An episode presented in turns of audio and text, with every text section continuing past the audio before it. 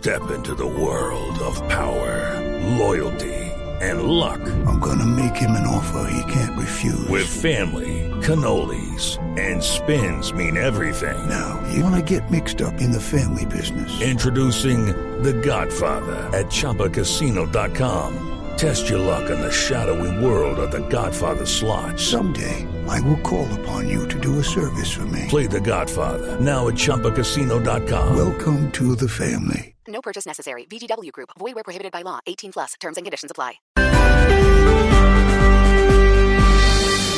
6 y 46 de la tarde. Momento para nuestra sección.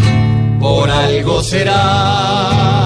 Don Álvaro Forero, ¿sí le habrá ido también al presidente Santos en la conversación con Trump, como cuentan en la Casa de Nariño? Los que apostaban a que Donald Trump satanizara el proceso de paz y regañara al presidente Santos por teléfono, eh, pues les falta entender a Trump. Primero, hay que acordarse que más que un fanático ideológico, Trump es un hombre pragmático y el proceso de paz es un monumento al pragmatismo. Trump dice que él es un negociador y lo que tiene el proceso de paz es negociación, un resultado práctico, conveniente mediante la negociación. Aún para Trump es difícil oponerse a un proceso de paz exitoso. ¿Qué disculpas se va a dar? Ah, no, que es que les parece que las penas para los cabecillas son pocos. Eso dentro de la política norteamericana pues no, no tiene suficiente fuerza para oponerse a un proceso de paz, que además es modelo. Yo llevo diciendo meses que, que los Estados Unidos va a terminar usando el modelo de negociación colombiana en países como Afganistán. Hace unos años no aceptaban negociar con terroristas, ahora están tratando de negociar con los talibanes.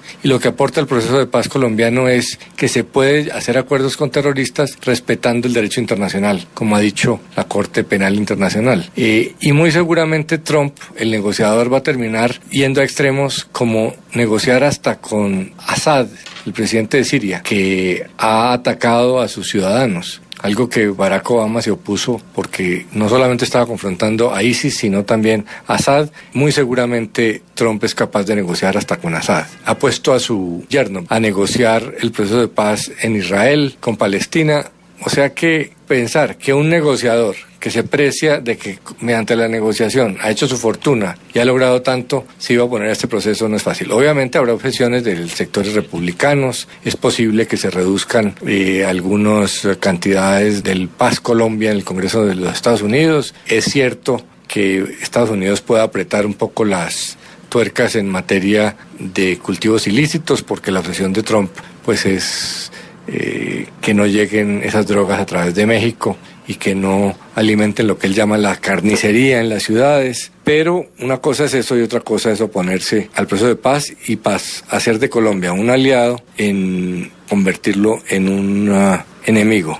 Más cuando yo creo que la verdadera problema para Trump va a venir con Venezuela. El hecho de que Venezuela esté, parece ser, expidiendo pasaportes a terroristas, más las muchas otras razones por las cuales se podría enfrentar con Maduro van a hacer que sea inevitable un choque entre Trump y Maduro y ahí Colombia es un aliado importante. Entonces, obviamente con Trump no hay que cantar victoria, pero los que creían que el nuevo presidente norteamericano iba a voltear la mesa del proceso de paz se equivocaron. Y si don Alvarito lo dice, por, algo será.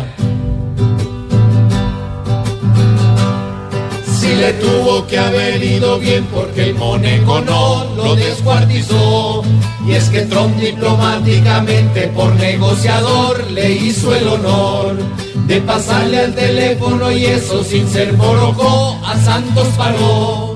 Si hoy a Santos le están viendo encantos, por algo será, por algo será, por algo será, si este aporte le llega del norte, por algo será.